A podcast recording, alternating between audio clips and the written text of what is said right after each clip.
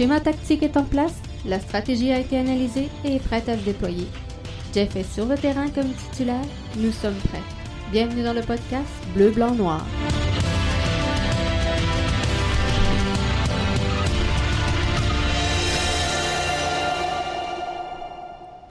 Hey, bonsoir tout le monde. Bon lundi, bon 10 avril 2023. Jeff qui est là avec vous autres pour euh, vous livrer. Ça fait longtemps qu'on n'a pas fait ça, mais un podcast 100% euh, audio.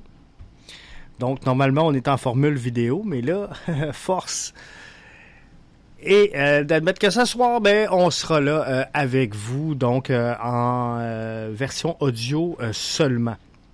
Mais ça me fait plaisir d'être là et de vous retrouver.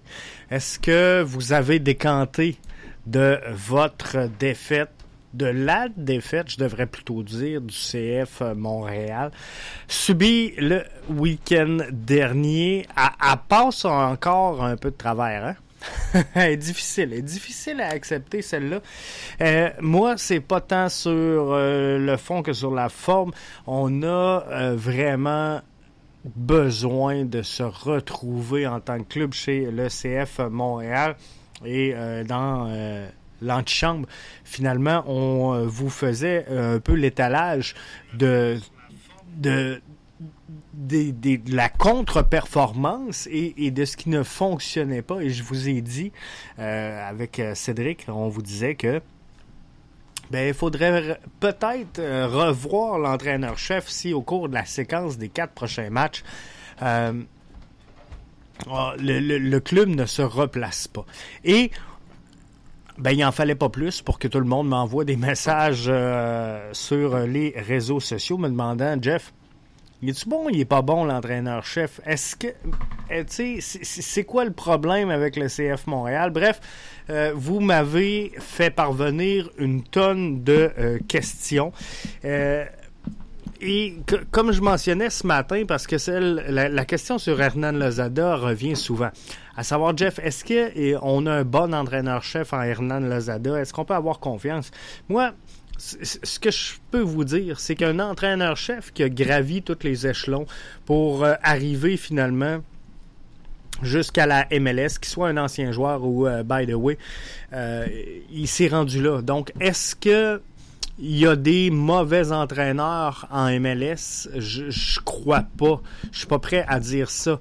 Par contre, je pense qu'il y a des mauvais fits entre des, philosophies de club, des philosophies de joueurs et euh, l'entraîneur-chef. Donc, c'est peut-être ça qu'il faut revoir. C'est peut-être ça qu'il faut réévaluer. Est-ce qu'on a pris le bon fit? Et comme je vous dis, présentement, là, on n'est pas dans le trouble du côté du CF Montréal, même si euh, là, on, est pas mal tous euh, sans dessus-dessous, on est tous frustrés des, des résultats présentement de cette formation-là, mais on, va se le dire, là, il n'y a rien de joué. Là. La saison n'est pas achetée à la poubelle pour euh, le CF euh, Montréal, du moins pas encore à ce moment-ci. La séquence de quatre matchs qui s'en vient pourrait aider la formation d'Hernan Lozada à se replacer et se relancer. Et ça, ça pourrait être vraiment euh, un plus pour le CF Montréal de connaître du bon succès je vous l'ai dit dans, dans, dans l'antichambre, euh, on n'aura pas le choix. Il faut absolument, absolument, absolument gagner contre Vaughan. Euh, ça, c'est indiscutable. Mais il faudra des matchs. Euh, ramasser peut-être un 9 points dans les quatre prochains matchs. Ça repositionnerait, là, je pense, sur un air d'aller logique, le CF Montréal. Tranquillement, pas vite, il y a des blessures qui vont se terminer. Euh, moi, ce que je m'attends, c'est euh, de voir un Matko Miljevic en uniforme face au Sporting Kansas City. C'est quelque chose qui se pourrait. Donc, tranquillement, pas vite, là, nos, blessures euh, seront derrière nous, on l'espère. On en a eu beaucoup depuis le début de la saison et tranquillement, pas vite, ben, cette équipe-là va trouver ses repères. Mais présentement, on, on, a une équipe qui est complètement égaré, complètement à la recherche de son euh, identité. Et euh, ses, forces de l'an passé ne sont pas ses forces actuellement. Donc, il faut faire attention à ça. Euh, on n'a pas touché, malgré que plusieurs disent Ah, Jeff, on a vidé le club chez le CF Montréal et on n'a rien rentré faut faire attention à, quelques points.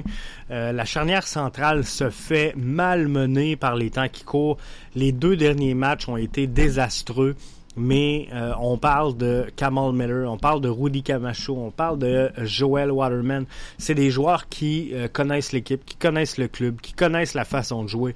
Bref, ce qui se passe cette saison, il n'y a rien de normal.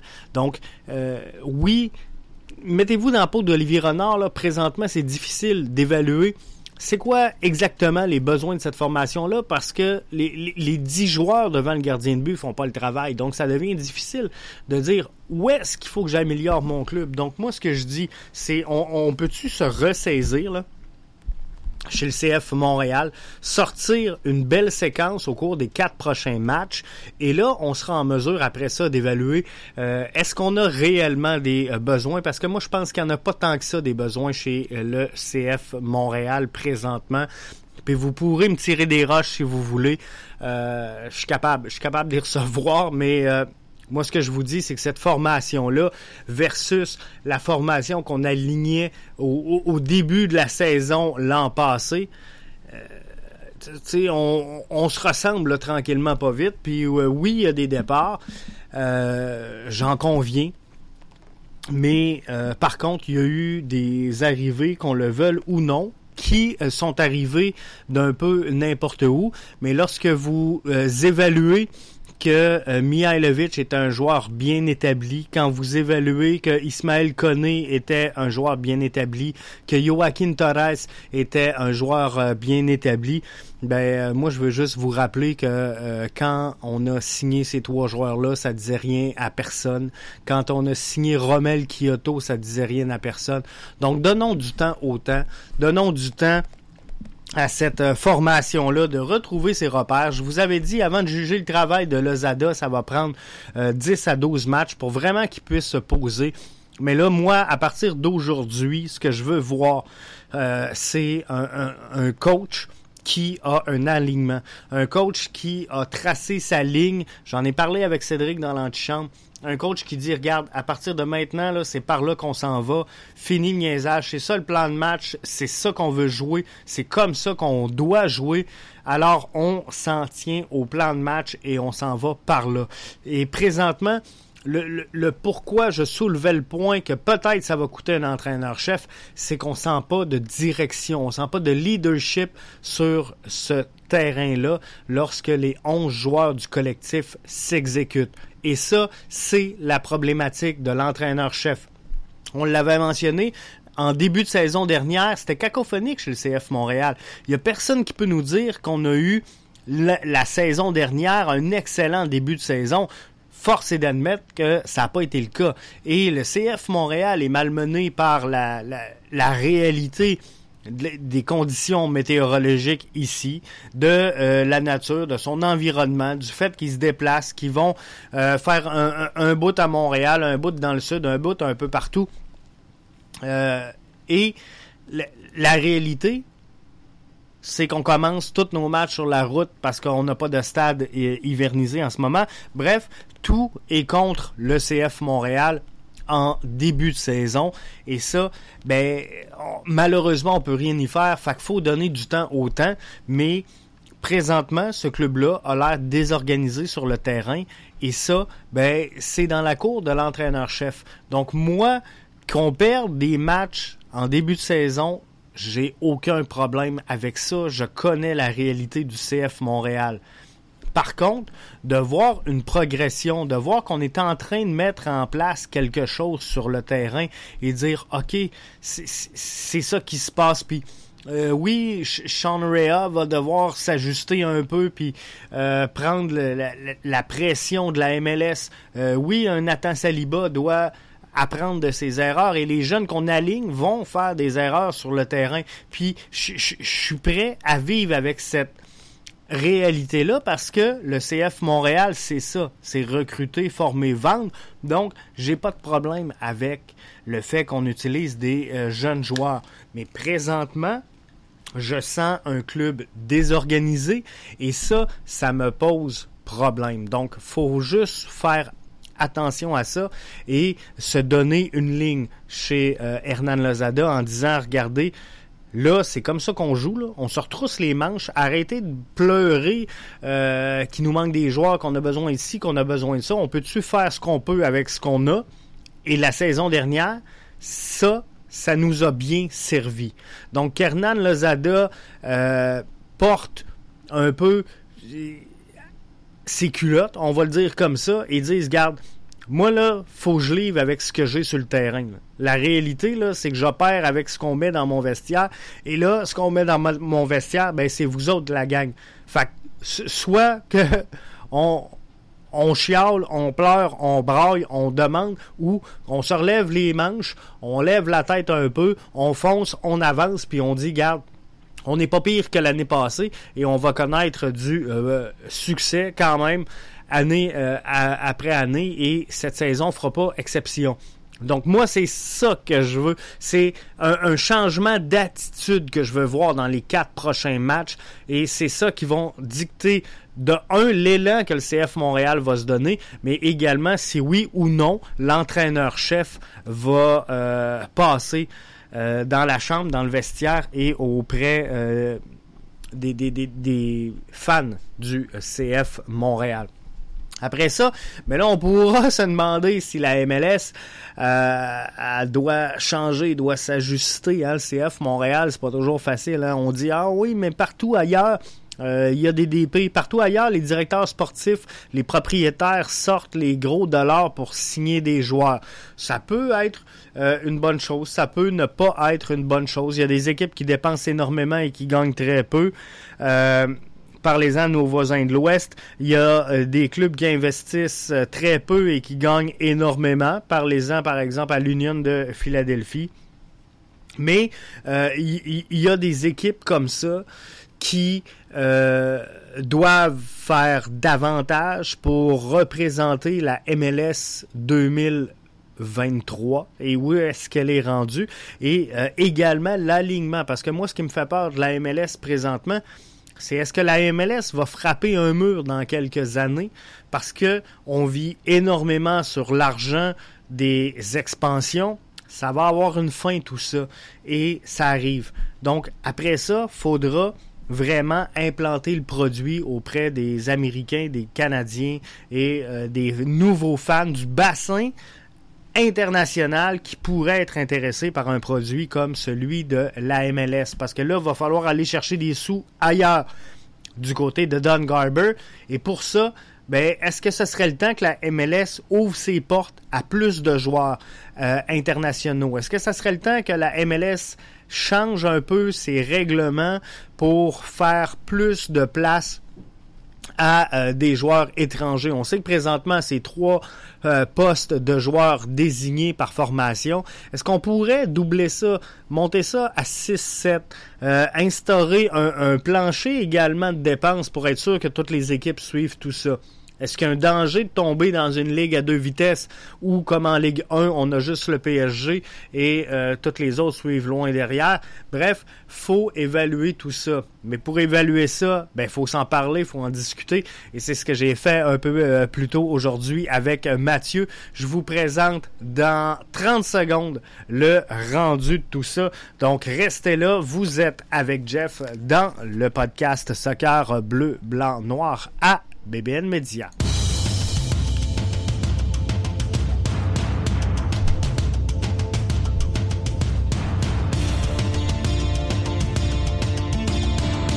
Le schéma tactique est en place, la stratégie a été analysée et est prête à se déployer.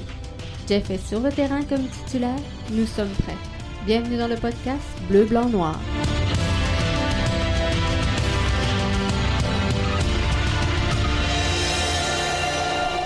Alors, euh, pour le prochain euh, segment, j'ai la chance, le plaisir également de retrouver euh, Mathieu euh, co-animateur avec Antoine du podcast Ballon rond, Mathieu que vous avez connu ici à BBN avec le brunch entre autres.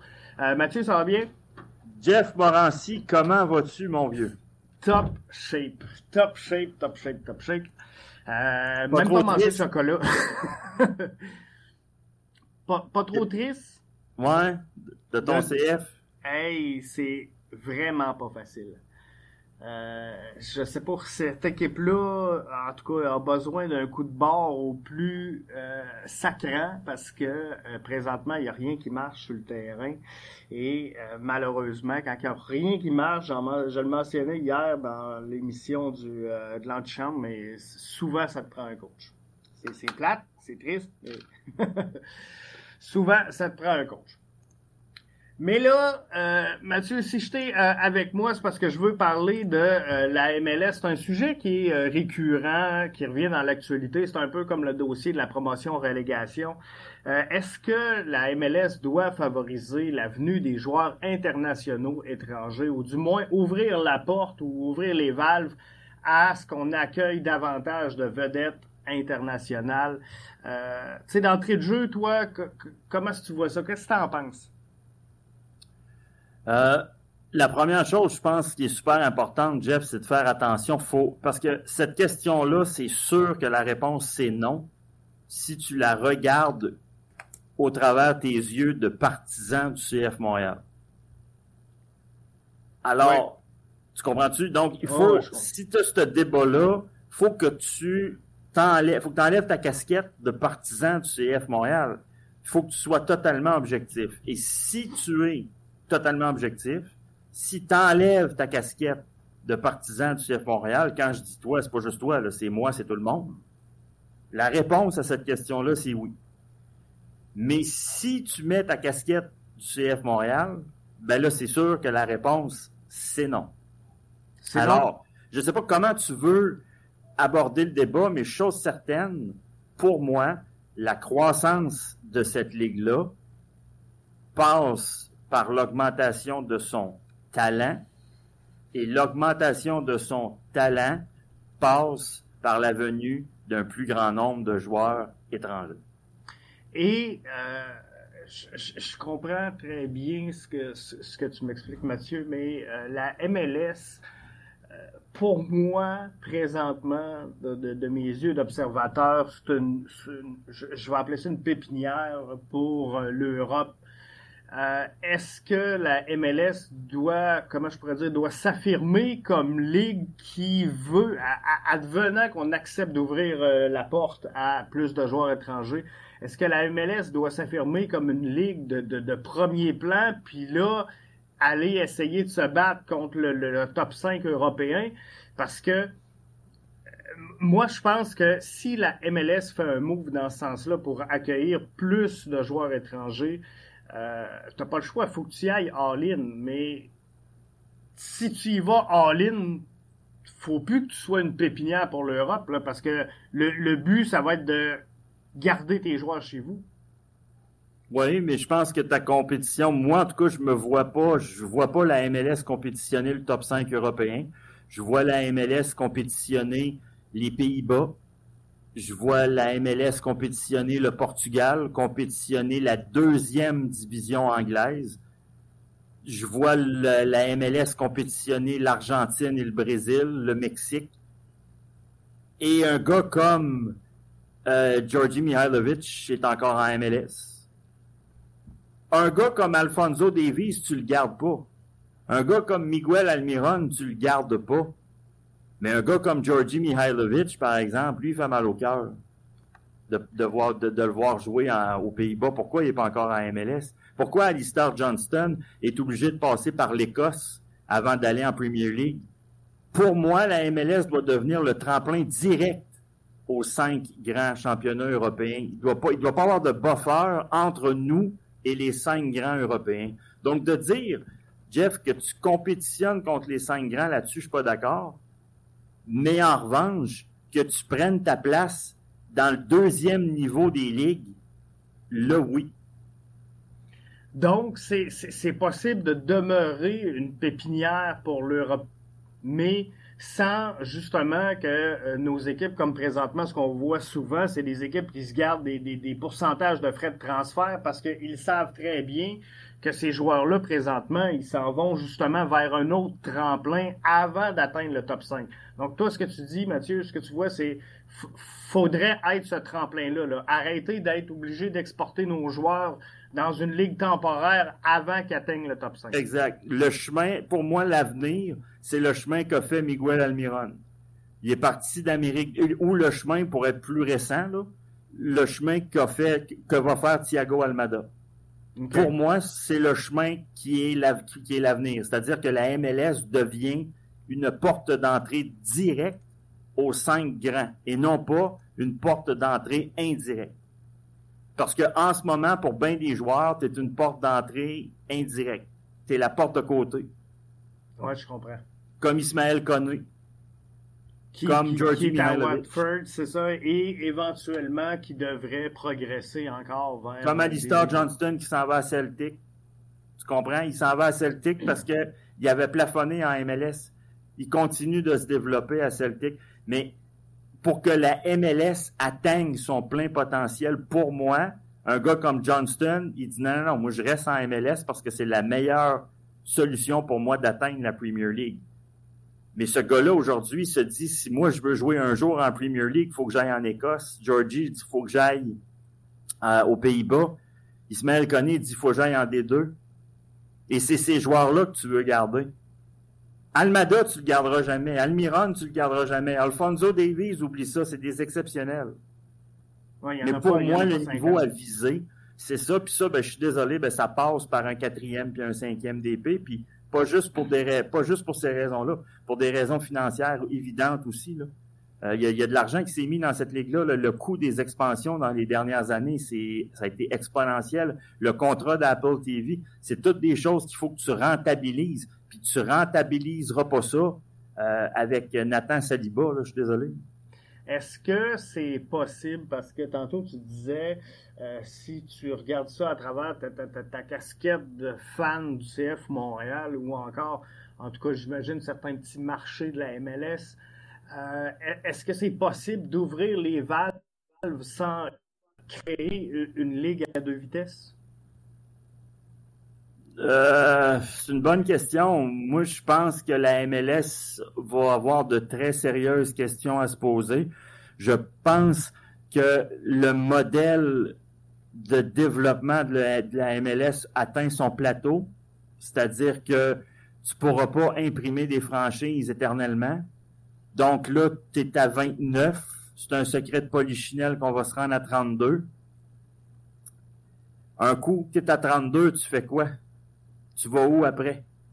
Euh, tu dois continuer de grandir, mais là, ta croissance, ton contrat de télé il est signé pour 10 ans, tes expansions, ça va être fini. Tu pourras pas, tu pourras pas imprimer des franchises indéfiniment, tu n'auras plus de marché de toute façon. Donc, tu vas, il, va arriver quoi, là? Tu sais, what's next? Et moi, je pense que le, la structure actuelle de la MLS, son modèle d'opération actuel l'a mené où on est rendu où maintenant, bravo, bravo à Garber qui a fait un travail extraordinaire, qu'on l'aime ou qu'on l'aime pas. Mais là, soit qu'il passe la main à quelqu'un d'autre, ou soit qu'il revoit son modèle d'affaires, mais je pense qu'il y a des histoires de gamme, puis de, de, de, joueurs désignés, puis tout ça. C'est tout à repenser. Là. On a atteint le maximum qu'on pouvait atteindre avec ce modèle-là, à mon avis. Parce que là, euh, ce qui peut se passer, c'est que si on ouvre, on, extrapole. Si on ouvre les valves et qu'on dit à partir de la saison 2023, euh, ben 2024, on, on, permet la venue, par exemple, de 6 DP par formation.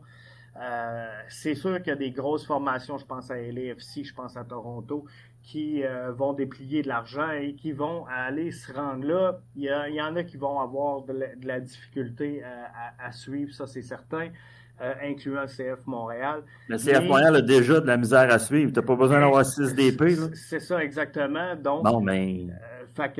Il y a une élimination naturelle qui va se faire ou un ajustement qui va se faire. Les propriétaires actuels du CF Montréal ont des décisions à prendre. Parce que c'est pas la MLS qui va, qui va freiner son développement pour satisfaire sa 29e puis sa 28e franchise. Mais... Ça va être à la 29e puis à la 28e franchise de, de, de s'ajuster ou ben non, de faire d'autres choses. Moi, j'ai peur des hauteurs. J'ai pas fait un laveur de vitre. Là. Si t'aimes pas ça dépenser, va pas en affaire, c'est tout. Est-ce que dans ce cas-là, la MLS doit songer, euh, parce que là, on a implanté une MLS Next qui est, qui est presque un centre de formation, mais est-ce qu'on doit avoir une MLS des deux dans ce cas-là pour les, les, les, plus petits marchés? Ou t'abandonnes ces franchises? Je sais pas. J'en ai aucune idée. Je, je sais pas. Le, le sport nord-américain ne sera jamais le sport européen. Parce que tu peux pas avoir, euh, Mathieu, en tout cas c'est mon point de vue, tu, peux pas avoir 32 équipes compétitives et euh, tout au sommet. Pour moi, le chiffre de 32 que la MLS vise, d'après moi, c'est trop. Ben, une première division partout dans le monde, c'est 20 clubs. Puis même en Allemagne, c'est 18, puis en France, ça va tomber 18. Mais même en Angleterre, qui est la patrie du football, où tu as six divisions professionnelles, puis où tu as, énormément de... Tout le monde joue au foot. Euh, la première division, c'est 20 clubs. Partout dans le monde, une première division, c'est 20 clubs. Alors, une première division à 32, je veux bien, mais comme tu dis, c'est trop de monde. Après ça, c'est une Super League, la MLS. Et ce que je voulais te dire, c'est que le modèle du sport américain fait en sorte que tu ne peux pas avoir un modèle européen, ça ne ça fonctionnera pas. Donc, moi, l'histoire de promotion-relégation, je n'y crois pas. J'y crois pas pour cette raison-là. C'est, pas dans nos gènes, c'est pas dans l'ADN nord-américain. Il n'y a aucun sport professionnel en Amérique du Nord qui fonctionne comme ça. Je ne vois pas le soccer à plus ou moins brève échéance adopter cette, euh, cette façon de faire. Ceci étant dit, euh, tu fais quoi à partir de là? C'est ça la question. La question, c'est de savoir, parfait, on a atteint tel niveau, on est rendu là dans notre développement. Qu'est-ce qu'on fait pour que la MLS, sans dire connaisse une prochaine décennie de croissance aussi forte que la dernière, parce que ça, pour moi, ça m'apparaît impossible, mais au moins de ne pas faire comme la défunte NASL puis de rentrer dans le mur, c'est-à-dire de au moins maintenir nos acquis. Je pense que ça passe par l'intégration de plus de joueurs de qualité, de plus de joueurs étrangers. Puis quand je dis joueurs étrangers, Jeff, je veux pas nécessairement dire européen. Là. À ce que je sache, Thiago Almada, il n'est pas européen, c'est un Argentin. Oui, je comprends, je comprends très bien. Mais euh, est-ce que euh, dans ce cas-là, j'essaie d'y penser en même temps que, que, je te parle, mais si euh, tu sais, on se le cachera pas, la MLS, tu le disais, elle, doit au moins consolider ses acquis. Parce que la, MLS, entre toi et moi, on va se le dire, il n'y a pas c'est pas une ligue qui est riche, pas une ligue qui fait de l'argent si c'est pas des expansions. Et là, les expansions, à coût de 350 millions, 370 peut-être, qui rentrent présentement, ça achève. Il reste peut-être trois équipes qu'on va être capable d'embarquer dans, le bateau de la MLS, mais après ça, la MLS va atteindre un plateau. Donc là, faut, faut que tu modernises un peu, comme tu disais, ton, ton modèle d'affaires. Et bon, rentrer des joueurs d'ailleurs, ça fait partie des pistes qui peuvent être envisageables, mais euh, si, tu veux demeurer compétitif, puis avoir une ligue qui a un calibre qui, se respecte, euh, de, fixer peut-être un, plafond comme on le fait présentement en limitant le nombre de DP, mais là on pourrait un plancher. monter. Mais c'est ça. Est-ce qu'il doit y avoir un plancher? C'est ça. C'est ça. Euh, c'était vers là que je m'enlignais. Est-ce que la MLS doit penser à mettre un plancher pour pas qu'on ait des équipes, justement, euh, puis là, j'enlève mon chapeau justement de fan du CF Montréal, mais si la MLS veut grandir, euh, des équipes comme Chicago, des équipes comme Montréal, il faut pas que tu en ailles trop, là. Non, mais c'est ça. Tu fais 3, de 3 à 6. 3 moi, je dirais de 3 à 6. Tu as un plancher à 3, tu as un plafond à 6. Puis moi, j'irais peut-être avec une règle buffer de 7. C'est-à-dire que si une équipe souhaite euh, euh, avoir un septième joueur d'épée, ben oui, tu peux, mais il y a des pénalités qui viennent avec. Mais il n'y a, pas un, règlement, excuse-moi, tu t'as coupé, il n'y a pas un règlement comme ça, sensiblement à, ça au baseball, où ce que, si tu défonces le plafond, Ben, c'est parce qu'au baseball, ce qu'ils ont fait, c'est qu'ils ont fait une taxe, ils ont fait un plafond salarial, mais ils ont fait une taxe de luxe. Qu'est-ce qui fait que tu n'en as rien à secouer de ton plafond salarial? Tout le monde le défense, tout le monde le, le, défonce, pardon, en acceptant de payer la taxe de luxe. Euh, je ne sais pas si c'est encore comme ça, mais c'était comme ça à l'époque où moi je, je, je, suivais un peu le baseball parce que ça n'a jamais été mon truc. Mais euh, ce que je veux dire par là, c'est que tant qu'à le faire, fais-le bien. Moi, ce que je, considère que le baseball l'a pas vraiment fait correctement, dans le sens où euh, personne ne respecte leur fameux plafond euh, salarial. Moi, ce que je te dirais, c'est que tu ne peux pas ouvrir les valves comme c'est le cas en Europe, parce que là, tu vas perdre trop de monde. La MLS n'a pas encore les reins assez solides, peut-être dans 40, 50 ans, mais toi puis moi, on, on, verra pas ça. Mais je pense qu'à moyen terme, la solution passe par de 3 à 6 DP, donc un plancher de 3 joueurs désignés, un plafond euh, de 6 joueurs désignés avec une possibilité d'en avoir un septième, mais ce septième joueur d'épée te vient avec des pénalités euh, X, Y, Z. Euh, aussi, très honnêtement, moi, le Super Draft, je trouve ça un petit peu une perte de temps. On n'est pas dans un, un, sport où il y a un monopole. Donc, repêcher, moi, quand je vois les droits internationaux de Lionel Messi, puis les droits internationaux je te rappelle que Montréal a dû faire un échange pour signer Drogba. Je pense qu'il appartenait à Chicago ou quelque chose du genre. Chicago avait repêché Drogba. Tu il y a comme une espèce de paquet de règles archaïques dans cette ligue-là qu'on pourrait dépoussiérer, revoir de fond en comble le système, parce que le système en ce moment, ce qui va se trouver à faire dans l'avenir, c'est qu'il va se trouver à niveler par le bas. Il a protégé les petits marchés parfaits. Il a réussi à contenir la croissance puis à l'encadrer la croissance parfait. Mais là, on est rendu, selon moi, au bout, là, au bout de ça. Et, et, comment tu peux protéger ta ligue? Euh, je pense que la MLS a essayé au cours des dernières années de se, se, séparer, on va dire comme ça, de son étiquette de ligue de retraités, où ce on allait chercher des, des, vieux joueurs en Europe.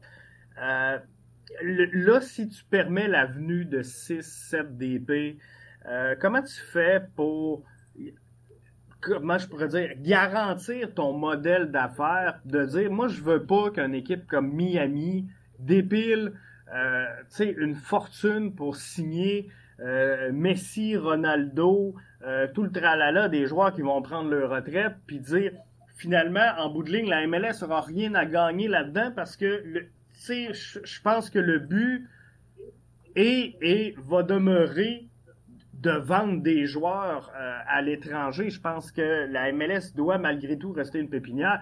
Donc, si tu signes que des joueurs en fin de carrière, même s'ils sont d'épée, euh, la Ligue ne, ne s'aide pas. Comment qu'elle peut encadrer Bon, il y a plusieurs affaires dans ce que tu dis. D'abord, moi, je suis pas certain, en fait, je suis même assez certain que c'est pas gagnant pour une franchise d'aller chercher des Messi puis des Ronaldo puis de tout ce monde-là en même temps. La MLS, c'est pas la ligue anglaise.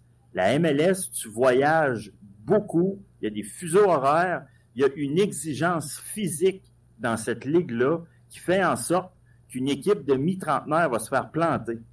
Je suis désolé, là, mais au niveau sportif, construire une équipe de mi-trentenaire en MLS, ça fait aucun sens. Que tu sois à Miami ou ailleurs, puis peu importe c'est quoi le nom de tes mi-trentenaires.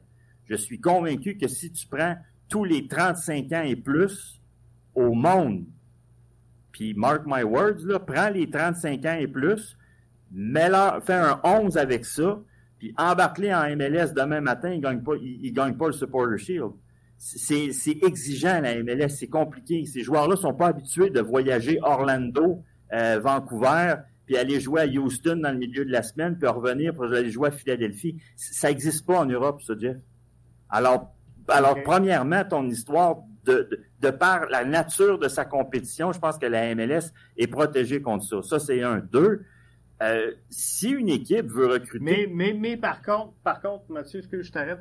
Est-ce que les, équipes ont vraiment tous le, désir de gagner? Tu sais, ce, que je veux dire, c'est que euh, David Beckham, s'il il, signe euh, Lionel Messi, est-ce que c'est pour gagner ou c'est pour vendre des maillots? mais ça, c'est le problème. Ouais, mais... Puis mettre du monde? Ouais, mais ça, c'est le problème à David Beckham. Le problème actuel, c'est que tes règlements sont tellement rigides que là, tu es obligé de dire à Vancouver, à Houston, à Salt Lake City, à Montréal, puis à Philadelphie, hey, savez quoi, vous allez payer une partie du salaire de Messi. C'est de la maudite folie, Jeff. Voyons donc.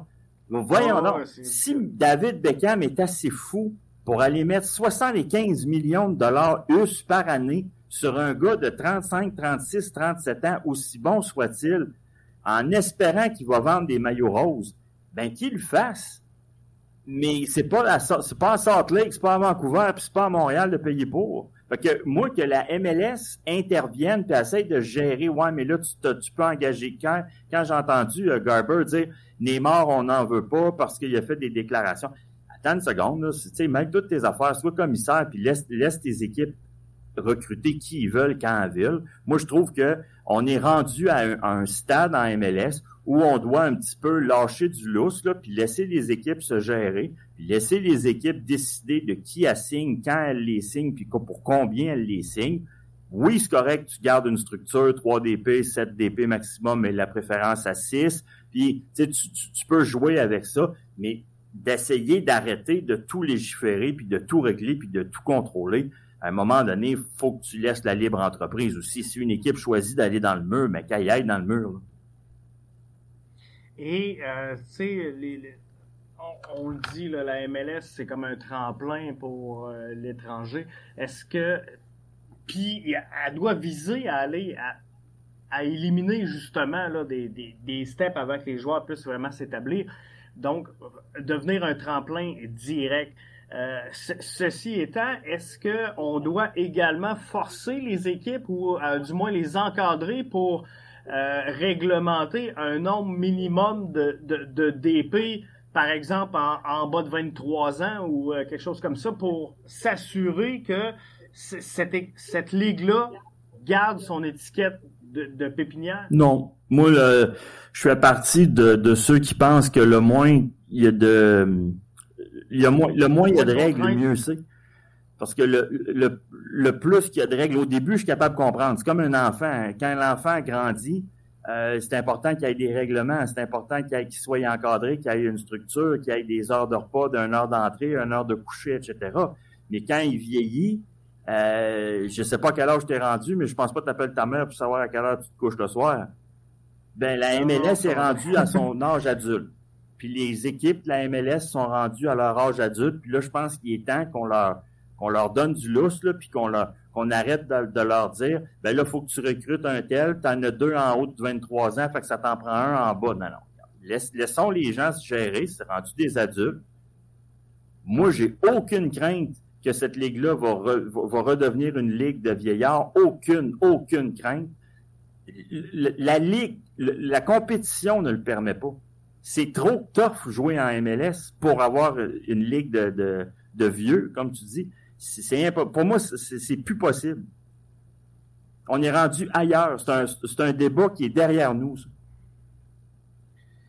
Excellent, parce que c'est vrai que ça a progressé énormément. Puis, je pense que les équipes, somme toute, ont, pas mal compris. Mais prends notre pied carré. Fais juste prendre notre pied carré. T'as qui? T'as Camacho, le plus vieux à Montréal, c'est Camacho. Camacho, oui. Puis après ça, c'est qui? T'as Wanyama? D'après moi, Wanyama, peut-être Kyoto. Ferais-tu une équipe avec des joueurs uniquement de l'âge de, de Wanyama et de Camacho, toi, à Montréal? Non, définitivement pas. Il serait pas capable de. Euh, mais donc, pourquoi, donc pourquoi t'imposerais des règlements alors que tu... Non, non, moi, je, non. Non, non. Je, je, je laisserais ça aller... Euh, ça va s'auto-régulariser, dans le fond. Ben oui, parce que tu peux pas construire une équipe de gars de 34 ans et plus, 35 ans et plus en MLS, va te faire planter. Ils seront pas capables de suivre. Euh, en effet. Ça va être difficile. Avec les voyagements, avec tous les, les, championnats qu'il y a autour ben non, oublie ça. Oublie ça. Ça devient, ça devient... Moi, je pense, je pense bien plus que ton recrutement de joueurs étrangers, ça va être des gars comme Cucho Hernandez, qui ont compris qu'ils n'affrontent jamais la Premier League. mais qui ont 23-24 ans, puis qui disent j'ai le choix de passer ma vie en D2 ou ben non de m'en venir en MLS, ils viennent en MLS. L'Amérique a encore un pouvoir attractif énorme.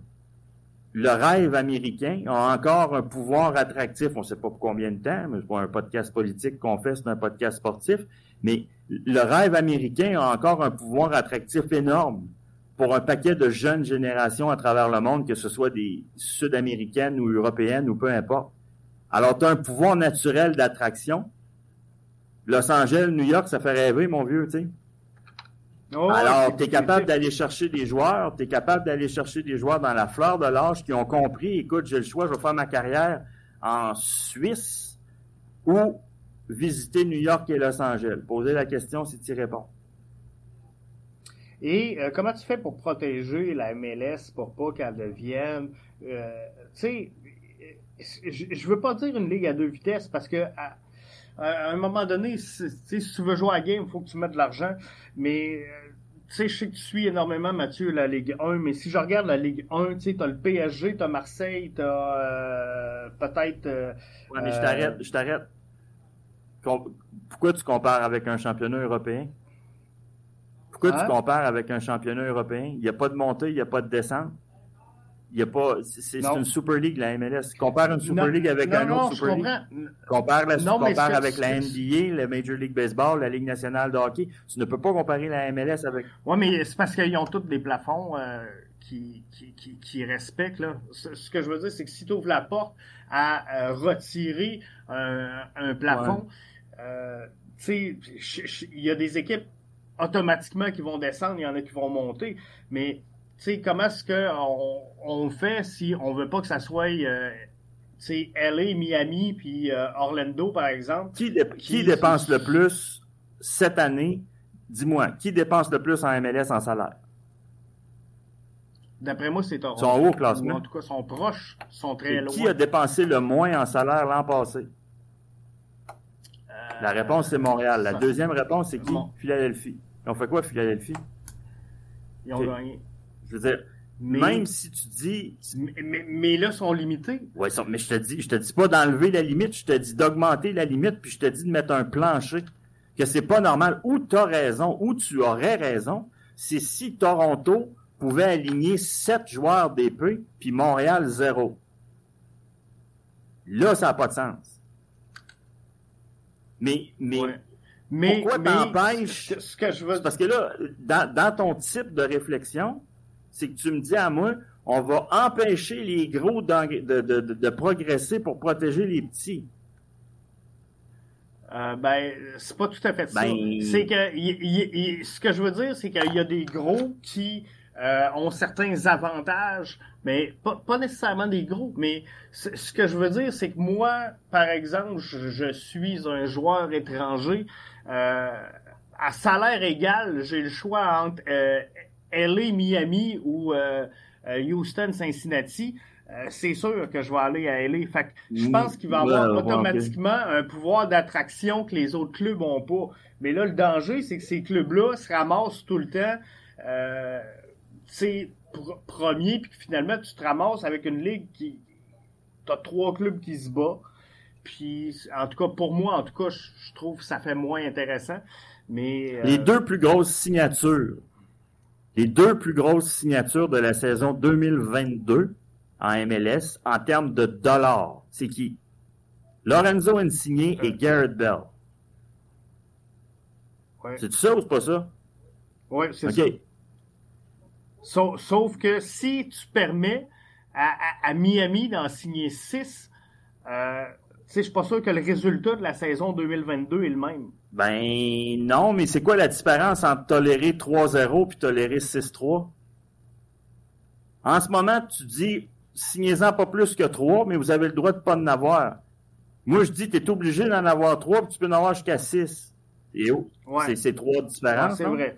C'est, c'est- ouais. C'est vrai. En effet, si, si, si tu as un minimum, c'est ça, le, le plancher Le, le doit être là problème, Jeff, là, de ta ligue à deux vitesses, c'est l'écart entre ton premier et ton dernier. C'est ça que tu veux me dire. C'est ça, Ce que tu cherches à me démontrer, là, c'est ton, que, Mathieu, tu peux pas augmenter ton, premier trop haut parce que ton, ton l'écart avec le dernier va être trop grand. Je te dis, tu as raison. mais... le problème, c'est pour moi, l'erreur de calcul dans ce genre de mentalité-là, c'est de dire on va empêcher aux grands de continuer à grandir parce qu'on veut protéger le petit. Non, c'est pousse dans le cul du petit pour qu'il grandisse, puis ensuite, ton écart reste le même. Si tu n'es pas capable de dépenser, va ailleurs. Ben, je, pense que c'est là, puis là, on revient au débat de est-ce qu'il y a trop d'équipes en MLS? Parce que, euh, tu sais, visiblement, il y a des, puis, tu sais, je, je, je, veux pas. C'est pas une question d'argent de propriétaire ou d'argent d'investi, mais il y a, y a, des marchés qui sont moins attirants. Même si tu le dirais, tu peux en engager 12 des DP, mais euh, je suis pas sûr que, tu sais, il y a certains clubs qui ont pas de pouvoir d'attraction. Euh, mais c'est ça, rendu là, est-ce que c'est c'est ça, c'est de dire, regarde, on va créer une deuxième division ou mais attends, attends, attends, attends, attends. Moi, Jeff, le plus honnêtement, j'ai 50 ans. Je ferais pas comme si je n'avais 26, là, j'ai 50 ans. Moi, quand ils m'ont dit qu'ils allaient mettre une équipe de soccer à Nashville, le plus honnêtement du monde, j'ai dit, ils sont fous, ça n'a pas de bon sens. Nashville, c'est au Tennessee. C'est une ville, c'est un État. Tu peux pas être plus conservateur que l'État du Tennessee. Depuis que le monde est monde, ça vote républicain à droite c'est un, État qui est euh, très, très fort au niveau des sports collégiaux américains. College basketball, college football, les Volunteers de Tennessee. Tu t'en vas mettre une équipe de la MLS, qui est la ligue la plus libérale en termes d'opinion, puis de, de, de, dossiers d'inclusion des minorités, puis des minorités euh, euh, de genre aussi, puis tout ce que tu voudras. Tu t'en vas implanter ce sport-là dans le heartland des États-Unis, ben, s'il vous plaît, as-tu vu le résultat qu'ils sont en train de faire? Je te parle au niveau de réussite commerciale puis d'implantation de l'équipe. Ils se sont construits un stade flambant neuf, puis c'est plein au bouchon tous les matchs. Il y a une ambiance de feu là-dedans. Puis si tu te promènes à Nashville, le jaune-orange, le orange des Volunteers a fait place au jaune du Nashville Soccer Club pour moi, ça, c'est la preuve que cette ligue-là a réussi à implanter des marchés qui étaient, il y a 15, 20, 25 ans, impossibles. Puis je, te nomme Nashville parce que pour moi, c'est le plus criant, mais je pourrais te nommer Austin aussi. Je pourrais t'en nommer plein. C'est pas vrai. C'est pas vrai qu'il y a de petits marchés dans cette. Moi, je crois pas à ça. Non, mais non, c'est pas une question de euh, petit marché, c'est une question de euh, de pouvoir d'attraction. Parce que euh, moi, ce que je, le point que je défends, Mathieu, c'est que si demain matin, on parlait de Lionel Messi tantôt, fait que je vais, je vais partir sur lui, mais Lionel Messi a le choix, la même offre entre Nashville et LA ou Nashville et Miami, ou Nashville et Orlando. Moi, je pense que Nashville, dans les trois cas, arrive deuxième. À, salaire égal, euh, peu importe. Puis, tu sais, je pense que c'est la même chose pour, euh, par exemple, Cincinnati. Je suis pas sûr qu'un joueur présentement en Europe, peu importe le joueur qui va sortir sur une rumeur de transaction en disant, moi, là, mon rêve, c'est d'aller jouer à Cincinnati. Tu sais, je, je pense pas que ça arrive. Mais sais, de jouer à LA, de jouer à Las Vegas, qui fera sûrement partie là, des, prochaines équipes d'expansion, c'est quelque chose qui se peut. Euh, fait que moi, je pense que ce pouvoir d'attraction-là est difficile pour certains marchés. Euh, même s'ils sont très bien vendus puis qu'ils réussissent à s'implanter. Pour être franc, j'avais un doute, Mathieu, sur euh, Austin. Euh, sur Charlotte. Moi, je trouvais qu'on commençait là, à gratter les fonds de tiroir pour trouver où ce qu'on pouvait mettre des, des, concessions, même Saint-Louis. Puis, tu sais, c'est des équipes qui, en tout cas, jusqu'à preuve du contraire, réussissent très bien. Euh, ton, exemple de Messi, c'est sûr que Messi, je veux dire, OK, ça va, là, mais je veux dire, toi-même, il y a 20 minutes, c'était pas Messi que tu voulais avoir, tu cherchais à protéger la MLS contre les vieux trentenaires. Moi, je te dis, le jeune de 20 ans, de 19 ans, qui est actuellement au centre de formation euh, de Bastia en Corse ou de Nîmes en banlieue de Marseille ou de Guadalajara au Mexique ou qui est dans un centre de formation à Buenos Aires en Argentine et qui voit, parce que maintenant on a Internet, qui voit les installations de Kansas City, qui voit les installations de Nashville, qui voit, le magnifique TQL Stadium illuminé de Cincinnati. Tu penses que ce gars-là veut pas venir en MLS? Les installations de foot dans le monde tombent en ruine. Puis avec la COVID, ça a été encore pire parce qu'il n'y a plus une maudite scène, il n'y a plus un chantier, il n'y a plus rien qui a avancé. Allez sur YouTube, je vous mets au défi, chers auditeurs de Jeff, allez sur YouTube et regardez les installations sportives dans le monde. Vous allez vous rendre compte très rapidement que la MLS offre des installations parmi les plus modernes et les plus belles au monde. Et ça, c'est la plus belle réussite, selon moi, de Garber, c'est qu'il a donné un parc immobilier à la MLS extraordinaire. Et ton pouvoir d'attraction que tu parles, il est là. Il y a des places, là, puis j'ai pas besoin d'aller euh, en Bolivie ou au Venezuela ou dans un petit pays africain. En France, il y a des installations qui tombent en ruine en Ligue 2. Et même en Ligue 1, aller à Clermont, là, le stade Gabriel Montpied, là, je suis pas sûr que je boirais dans les abreuvoirs, moi. Non, non. Puis, puis je comprends, mais ce que je veux dire, c'est que c'est quand même un peu ça. C'est que, euh, tu sais, on parle de, de, de, Clermont, mais je, prends le, chemin inverse. Là. Un joueur québécois qui sort de la PLSQ, une super vedette, on, prend un Ismaël Koné, par exemple, qui euh, reçoit un offre, quatre offres identiques de, euh, mettons, PSG, Marseille, Monaco et Nantes. Moi, je peux te garantir qu'il choisira pas Nantes. Puis tu auras beau me dire, hey, ils ont beau, ils ont un centre de formation incroyable. Je te garantis que ça va jouer à salaire égal à la même offre entre le PSG, Marseille et Monaco, bien avant. Ben, je, je, comprends, je comprends ce que tu veux dire, mais ton exemple, est, je le trouve plus ou moins bon parce que il sait, le jeune sait très bien qu'il n'aura aucune minute de jeu ni au, au PSG, ça c'est sûr. Il sait qu'il n'aura aucune minute de jeu au PSG, aucune minute de jeu à Marseille et fort probablement peu de minutes de jeu à Monaco, tandis qu'il risque de voir du terrain et de se développer à Nantes.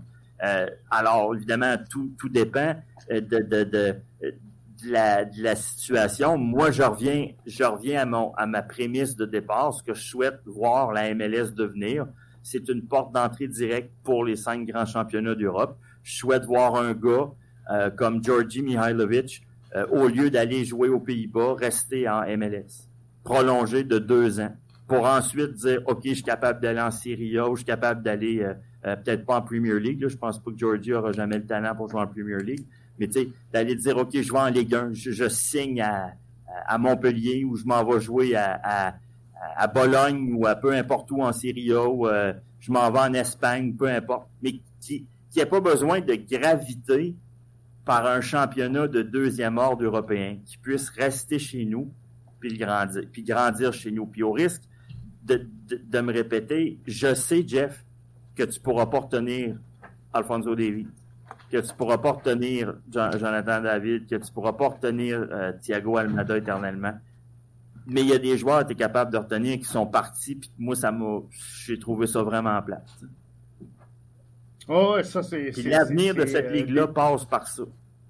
Mais encore une fois, encore une fois, l'analyse, il faut que tu la fasses en, enlevant ton chapeau de partisan du CF Montréal. Parce que la situation, puis là, je parle pas du début de saison sur le terrain. Ça, c'est assez anecdotique qu'on met en parenthèse. La situation du CF Montréal fait en sorte que toute amélioration de la Ligue va se faire au détriment de ce club-là, puis au détriment du rendement de cette équipe-là, parce que dans une ligue ultra légiférée puis ultra contrôlée, cette équipe-là n'investit pas. Alors imagine dans un circuit le moindrement proactif sur les marchés internationaux, ça va, ça va devenir rapidement une joke. Puis je pense que l'équipe serait appelée à disparaître dans un, dans un avenir plus ou moins rapproché. Maintenant, si l'équipe dit soit qu'il change de propriétaire, soit que l'équipe est achetée par un euh, l'Olympique lyonnais, par exemple, ou par une, grosse brasserie, la BAT, peu importe, quelque chose de gros. Là. Puis ils disent, nous, on met 225 millions, on construit un stade, stade de 20 000, 23 000, mettons, avec euh, hiverné, on peut jouer à l'année là-dedans, puis euh, on met de l'argent dans l'effectif, puis on construit un club. Là, tu parles d'autre chose. Mais tant et aussi longtemps que tu vas avoir une économie de bout de chandelle, que tu vas refuser d'investir dans tous les domaines où les autres équipes investissent, l'avenir de la MLS, puis l'avenir du CF Montréal, c'est malheureusement, là, c'est des conversations bien différentes pour moi. Là. On parle pas de la même affaire. Oui, je pense qu'effectivement, euh, là-dessus, je te rejoins. Euh, dernier point, Mathieu, avant de te laisser aller, c'est que euh, la MLS présentement, je ne veux pas dire qu'elle vit sur de l'argent emprunté, mais je pense qu'elle vit essentiellement des euh, des dollars qui arrivent de l'expansion. Puis je, je connais pas le partage de richesse qui se fait au au sein de la ligue, mais par exemple, là, si on se fait un split à 350 millions de coût d'expansion d'une concession, ça rapporte à peu près 12 millions par année euh, à chacun des clubs qui sont déjà, pour la majorité, euh, déficitaires. Donc, de, de rajouter des joueurs, est-ce que c'est viable financièrement de le faire ou ça serait cavalier de le faire parce que il y a quand même des stades qui sont pleins, il y a quand même des stades qui attirent déjà des bonnes foules. Donc de rajouter des DP, c'est peut-être de rajouter juste des sorties d'argent. Est-ce que c'est viable de le faire? Euh, là, il y a un nouveau joueur. Il y a un nouveau joueur dans l'équation qui est Apple. Euh, et Apple doit rentabiliser son investissement. Et ils sont dessus hein, de ce que j'entends. ouais, ben ça, on, ne sera jamais dans le secret des dieux, mais c'est ce qui sort actuellement, effectivement. Maintenant, euh, tu sais, le dossier Messi, par exemple. Est-ce que c'est vraiment Don Garber qui souhaite voir Lionel Messi ou si c'est Apple qui pousse pour avoir Lionel Messi? Moi, je pense que c'est le télédiffuseur. Je pense qu'il y a un nouveau joueur dans la conversation. Je pense qu'il n'y a aucune décision qui va se prendre sans qu'Apple dise oui ou non. Malheureusement, on est rendu là dans l'évolution, non seulement de la MLS, mais du sport euh, un peu partout dans le monde. Vous avez juste à regarder les maillots ignobles que les équipes portent. Ça dénature euh, l'histoire des clubs. Euh, puis vous avez Manchester United en jaune-orange, Chelsea en violet, puis tout le monde se met... Et ça, c'est les équipementiers qui veulent ça pour vendre plus de marchandises. Donc, on, est à une époque, Jeff, où les intervenants extérieurs euh, ont de plus en plus de poids dans la prise de décision. Revenons à nos moutons. Apple va avoir une, une importance capitale, selon moi, dans les différentes prises de décision à venir de la MLS. Euh, ça inclut, je pense, les masses salariales et les argents dépensés. De, penser que vous pouvez avoir une ligue d'un océan à l'autre qui couvre quatre fuseaux horaires, puis charger 22 pièces l'étiquette, faut pas que la bière soit chère, puis faut pas que la calotte soit chère, puis faut pas que le hot dog soit cher. À un moment donné, tu peux pas avoir le beurre puis l'argent du beurre. Donc, je pense que le consommateur va être appelé à fouiller davantage dans sa poche. Je pense que ça passe aussi par des commanditaires nationaux qui devront eux aussi euh, fouiller dans leur poche davantage. Euh, mais au final, c'est l'exposure international. Tout passe par l'exposure international et jusqu'à quel point la MLS va être capable d'aller signer des contrats de télédiffusion à l'étranger. Qui est pourquoi la Premier League est si riche c'est que les Américains payent plus cher pour avoir les droits de télé du football anglais que de leur propre football local. Tant et aussi longtemps que ça va être ça, ben ne cherchez pas où est l'argent.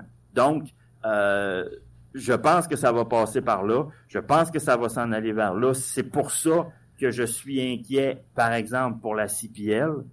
C'est que tu ne peux pas demander à une équipe d'Halifax d'aller jouer aussi souvent à Vancouver qu'à aller jouer à Ottawa, tout en chargeant 8 pièces et quart le billet. Il y, a, une anomalie comptable qui, à un moment donné, va finir par paraître.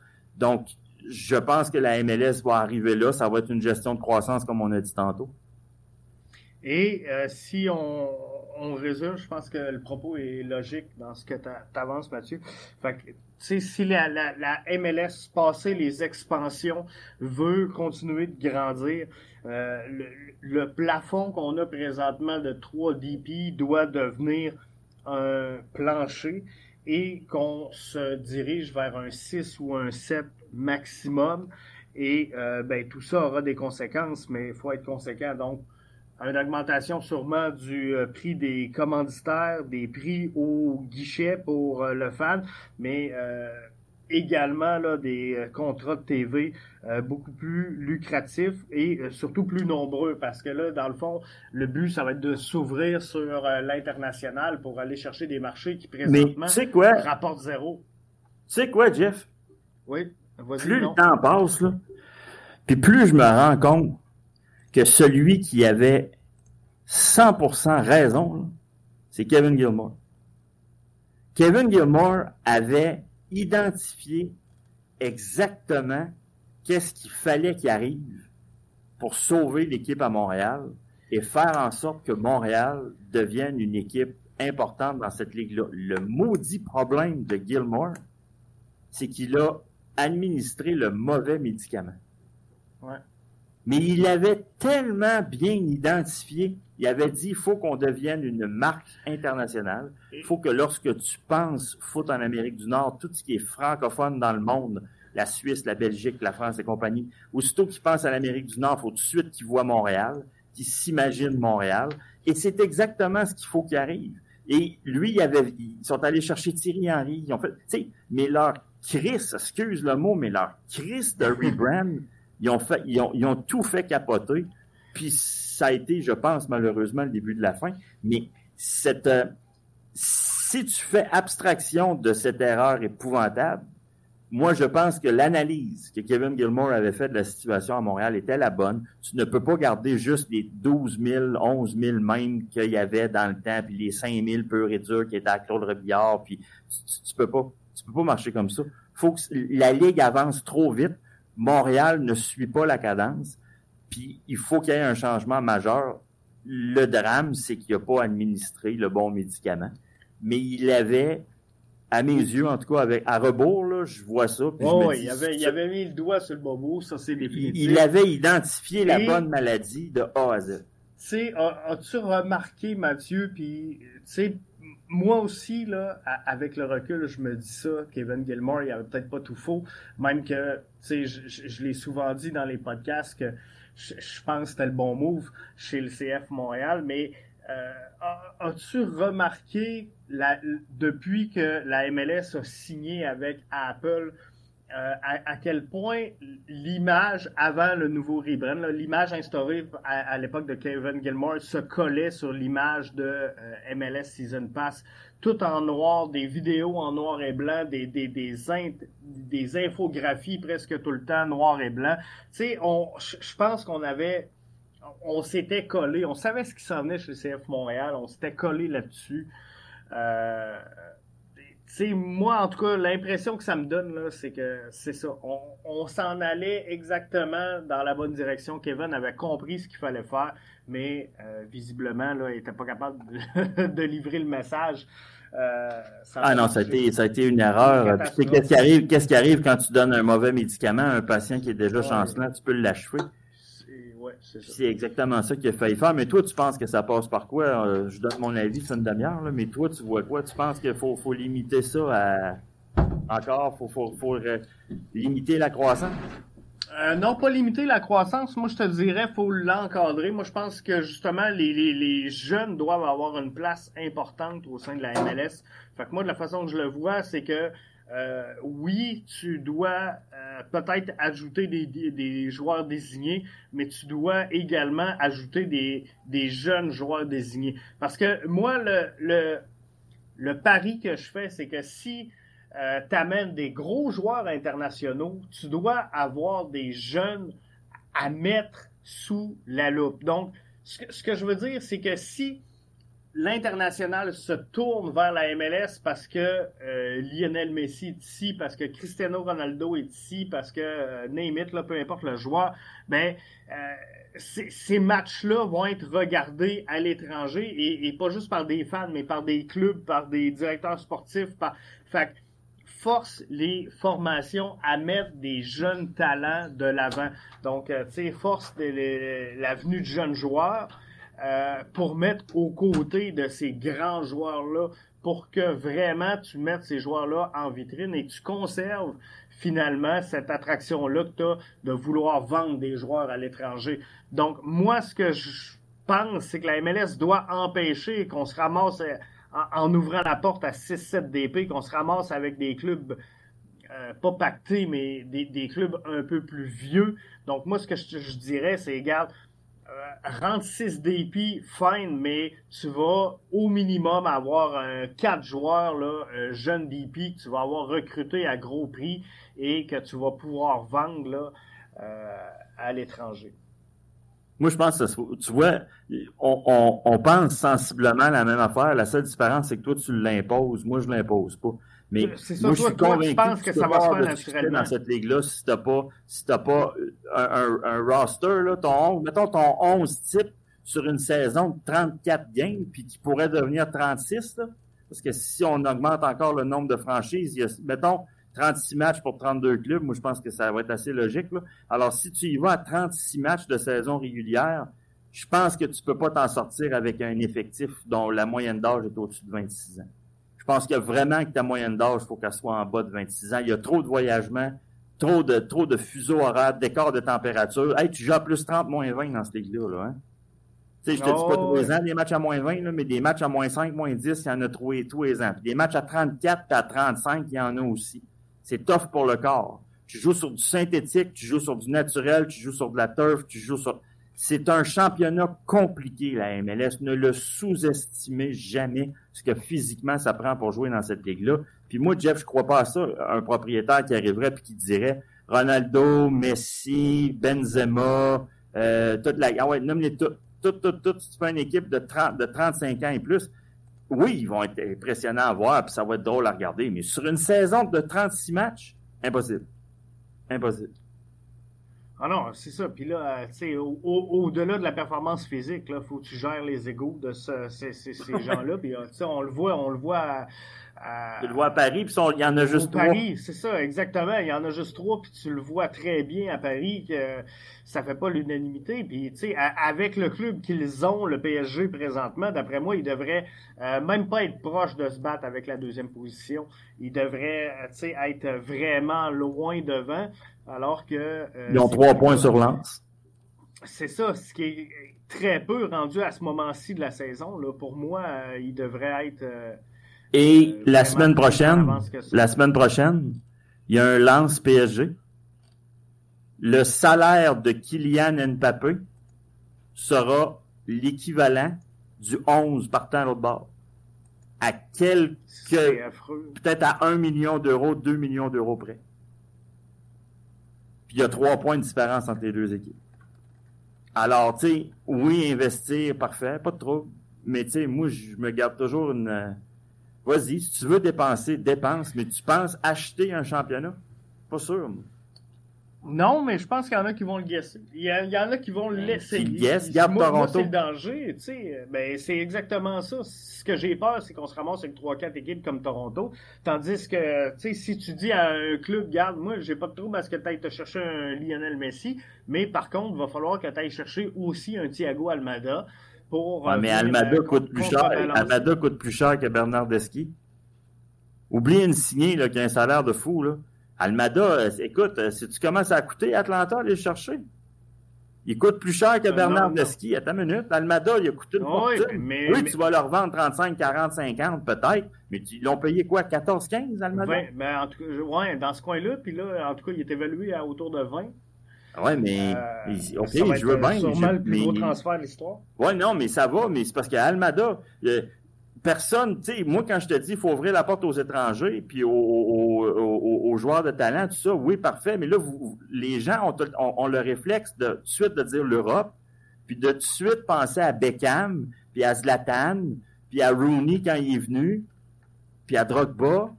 Non, non, je parle d'Almada aussi, là, puis je parle de Cucho Hernandez, puis je parle de, de euh, comment est-ce qu'il s'appelle, Puig à LA Galaxy, puis je parle de Denis Bouanga qu'on a sorti de Saint-Étienne, LAFC, que je t'avais dit dans le temps du brunch, je t'avais dit, JF, ouais, Montréal va pas chercher Bouanga.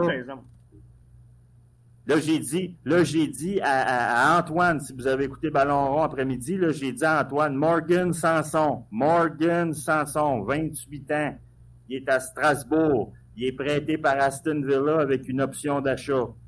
Strasbourg s'en va en Ligue 2. Ils lèveront pas l'option d'achat. De toute façon, Morgan Sanson n'ira jamais jouer en Ligue 2. Il a déjà joué à Marseille, ce gars-là. C'est un box-to-box, c'est un 8. Je sais qu'il viendra pas à Montréal. Je sais qu'on parle tout seul puis qu'on parle pour le fun. Mais tu comprends-tu que c'est, ces joueurs-là qui font en sorte. Ramener ici. C'est eux autres qui font en sorte que des équipes deviennent des équipes championnes. Moi, je suis pas sûr, moi. Je pense pas que l'avenir de la MLS, c'est Messi, puis Insigné, puis c'est si gros noms que ça. Apple veulent les avoir. Mais moi, je pense bien plus que tu gagnes des championnats avec. Mais ben, c'est parce que si, si Mathieu, là, c'est ça, le, de la MLS, là, si le rêve de la MLS, c'est d'attirer ces joueurs-là, tu, peux plus être une ligue tremplin. Il faut que tu dises, là, là, mon objectif, c'est de me battre avec les cinq grands circuits européens. T'as pas le choix, là. Si c'est ça que tu veux faire, attirer que ces gros joueurs-là. Dans le fond, si, si la MLS veut se dire, moi, je veux qu'un jeune qui a 7-8 ans, son rêve, un jour, ce soit de jouer dans la MLS. Ben, t'as pas le choix. Faut que tu ailles all-in puis que tu dises, OK, moi, je vais déloger là, les, les, les grands clubs, les, les, grands circuits européens. Ouais, mais je, comprends, mais je veux dire, je vais prendre, on va prendre l'exemple de Léo Chou, OK? À Seattle. Que tout le monde découvre en même temps, là. C'est un Brésilien, c'est un ailier, il a 22 ans. Pourquoi qu'on l'a vu? Parce qu'on est allé voir Morris, parce qu'on est allé voir Lodero, parce qu'on est allé voir les Sanders. Mais il n'y a pas personne qui a ouvert la télé en se disant je vais voir Léo Chou. On a découvert Léo Chou. Mais pour moi, ça, c'est correct. Donc, oui, ça t'en prend des, têtes, des têtes d'affiche qui vont faire en sorte que tu vas regarder. Et là, tu vas voir des Léo Chou, des Ismaël Koné et compagnie. C'est pour ça, tantôt, je disais, tu sais, il faut ben, en tout cas, moi, je l'aurais encadré, mais tu sais, un équilibre entre, mais des, joueurs, justement, des, prospects, puis met des bons joueurs déjà établis qui attirent déjà l'attention. Non, je suis d'accord avec toi. La seule différence, c'est que tu veux l'imposer, pas moi. Ouais, c'est ça. Toi, tu penses que ça va se faire par sélection naturelle? Ben, je pense, parce que tu peux pas jouer ce championnat-là avec des trentenaires, c'est impossible. Non, mais. Tu peux, tu peux jouer deux games, tu peux jouer peut-être à la limite les séries, tu peux jouer, tu sais, mais une saison avec une équipe de trentenaires en MLS, je ne ferais pas ça. Non, non. Sincèrement, je pense que ça, ne se fait pas. C'est trop, euh, trop compliqué, trop, trop physique. Trop demandant. Hey Mathieu, ça fait le tour. Hey, tu vas-tu euh, vas dépenser ton argent au stade Saputo euh, contre DC? Ben oui, je vais être là. Tu vas être là? Je vais être là. Ah, Allez voir ça. Non. ça sera pas le plus gros match de l'année, hein? D'après moi, il reste des étiquettes. je pense que oui. D'après moi, là, il reste des billets à vendre. Je dis ça de même, je suis pas sûr, mais d'après moi. Antoine non plus, il va pas. Antoine, il, va contre euh, Orlando, qui m'a dit. OK. Moi, je vais. Euh, J'ai hâte de voir. J'ai hâte de voir comment est-ce qu'ils vont retourner ça, mais. Euh, moi, j'étais en maudit. Je vais aller voir Cincinnati, mais ils m'ont maudit ça dans le milieu de la semaine, un mercredi soir au mois de septembre. Tu sais, il n'y en a quasiment pas de match en semaine. Ben, il y a Cincinnati, il fallait que ça tombe. Il fallait que ça tombe Cincinnati, tu sais. Ouais, c'est, c'est plus. Je vais aller voir Atlanta, mois de juillet. J'espère qu'Almada va être encore là, mais j'ai peur qu'il soit parti. Ouais, c'est ça. C'est, il pourrait partir dans le mercato. Là. Mais je, je vais voir Atlanta, puis je vais voir, euh, je vais voir Cincinnati. Moi, c'est, deux, c'est mes deux matchs là, de, de l'année. Je voulais y aller trois à quatre fois, mais ils m'ont fait changer d'idée. J'ai hâte de voir comment est-ce qu'ils vont réagir, mais tu sais. Je sais pas comment est-ce qu'ils ont fait. Euh, j'en parlais hier. J'en parlais hier dans le podcast avec Cédric, mais euh, tu sais, les, les, quatre prochains vont être cruciales. Euh, tu peux pas perdre. De un, tu peux pas perdre contre euh, Vaughn. Euh, ça, t'as pas le choix parce que d'après moi, ça, coûte, ça, coûte la place du coach automatiquement. Mais dans cette fenêtre-là de quatre matchs qui s'en vient, là, il te faut au moins 9 points pour relancer ta saison. Euh, parce que, tu sais, malgré tout, on chiale énormément, puis euh, c'est sur le fond, c'est sa forme, mais euh, qu'on perde un 0, qu'on perde 5-0, c'est le même euh, c'est le même 0 point. Fait que, tu sais, CF Montréal... mais pas sur le moral du monde, Non, c'est ça, exactement. Fait que, mais au niveau comptable, le CF Montréal peut replacer sa saison si euh, il y a une bonne séquence qui s'en vient là, dans les quatre prochains matchs, si on ben, réussit à pas, C'est ça, je disais Antoine après-midi, t'es pas, t'es même pas obligé de gagner dans cette ligue-là avant fin juin, début juillet. Avec neuf équipes en playoff, mais c'est pas mal plus pour le, le, moral, puis le, le, guichet, puis tout. Puis honnêtement, moi, je vois pas, je le souhaite pas, là, mais s'ils pensent que le monde n'est pas content, s'il fallait que ça finisse encore contre DC, s'ils mangent une autre varlope, là, trois collés, là, mettons qu'ils perdent 4-0, là, il va falloir qu'il se passe de quoi. Là. Surtout à domicile, là, ça va faire... Puis l'autre débat que j'avais avec Antoine, puis là, je sais, on, défonce, je suis ton show, j'en profite. Mais qu'est-ce que tu fais avec Sirois? Tu peux pas laisser Sirois dans le net. Si là, c'est si à l'interne, laisse pas la bullshit qu'ils vont nous dire en conférence de presse, là, le projet, puis tata, laisse faire ça, là. À l'interne, à l'interne. Quand ils se parlent entre eux autres, s'ils savent, mettons, là, que ça va être une année de boîte, puis des varlopes de 3, puis de 4, puis de 5 à 0, ah ouais, ma tante, on va en avoir, là. Tu peux pas laisser Sirois dans le but. Impossible. Malik est erreur, c'est le temps. Là. Il était là pour l'urgence. Oui, Antoine est plus ou moins d'accord avec moi.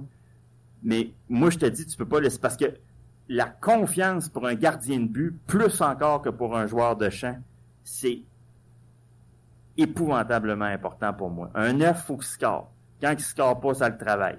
S'il passe deux, trois, puis quatre games sans scorer, il est plus nerveux, il tire plus vite, puis ça paraît. Un gardien, puis là, surtout, si Roy, il sait qu'aussitôt qu'il en laisse passer un, c'est fini. Moi, je, je, je c'est la pire. C'est pas le développer ce qu'ils font là. À moins que tu me dis que l'année va, reprendre du mieux un peu. Mais si c'est Varlop par-dessus Varlop, il faut qu'il sorte de là. Ah, t'as pas le choix.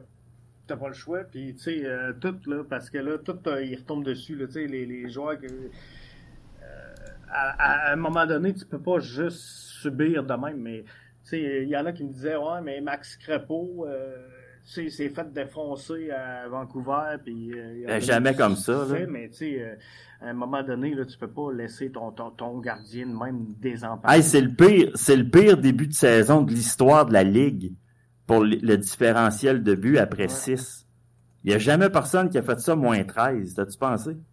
Pas de l'équipe, le pire début de la Ligue de l'histoire de la Ligue. Puis là, l'histoire de la Ligue, c'est ben, on rendu quoi, 27, 28, là?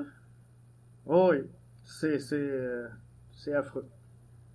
Hey Mathieu, si on veut suivre euh, sur euh, Ballon Rond, tu es disponible avec ma, avec Antoine sur à peu près toutes les plateformes.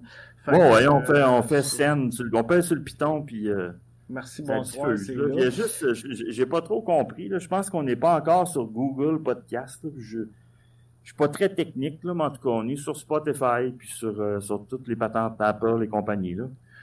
Euh, c'est ça, euh, dans un centre d'achat près de chez vous. Là. fait que je vous invite tous à suivre Ballon Rond. Donc, Toujours un plaisir, Jeff Morancy. Tu, tu, me réinviteras quand tu veux. On va, on va sûrement t'inviter aussi pendant l'année, te rendre l'appareil, là, quand que Montréal aura. Ben, il n'y a pas de trouble, on va être là. On va laisser avancer les choses. quand il y aura de quoi dire.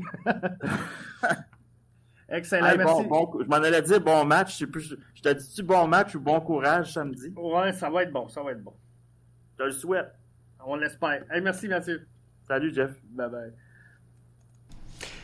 Hey, c'était donc euh, Mathieu qui était là avec moi un petit peu plus tôt aujourd'hui pour euh, nous parler finalement de tout ce qui englobe cette, cette discussion-là, quand même fort intéressante sur euh, l'avenir de la MLS parce que on y pense pas trop souvent, mais l'avenir en MLS, c'est quand même bientôt. parce que là, elle va atteindre son plafond. Lorsqu'on aura 32 équipes, là, on, va atteindre le plafond. Et euh, je vous invite je vous invite à, aller lire un article que euh, j'ai partagé via euh, BBN Media, une lecture très intéressante sur comment on pourrait améliorer la MLS en changeant de format. Euh, c'est sûr qu'au cours des prochaines années, on est dans la première année de l'entente avec Apple, nouveau télédiffuseur, si on, peut le dire ainsi. Mais c'est sûr qu'il y aura de la pression de mi pour que cette ligue-là connaisse davantage de succès.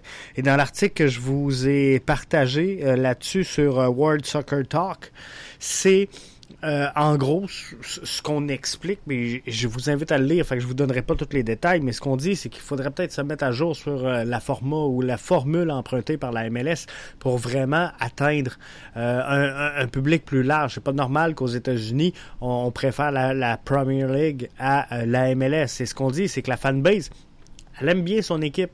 Euh, ici à Montréal, on, aime bien écouter euh, le CF Montréal, mais la réalité, c'est que Cincinnati et Houston, euh, on se battra pas pour l'écouter. Et, et 99$ par année, ce qui nous donne accès à toutes les matchs de tout le monde, ben ça fait cher quand tu veux juste suivre les matchs de ton club à toi. alors, sais, faudra trouver une façon de contempler tout le monde dans cette cette nouvelle poutine, cette nouvelle réalité-là de la MLS et euh, ben ça sera pas facile de le faire. Donc euh, je vous invite à aller lire ça et euh, nous on se retrouve un petit peu plus tard cette semaine là, pour euh, le tour de la MLS avec MLS 24-7 et on va se parler également bien sûr d'un avant-match alors que le CF Montréal affronte DC United de passage chez nous au Stade Saputo, premier match de la saison pour la troupe d'Hernan Lozada. Donc on suit tout ce qui se passe pour vous dans la MLS encore une fois cette semaine. Donc euh, restez là, bien branchés à BBN Media.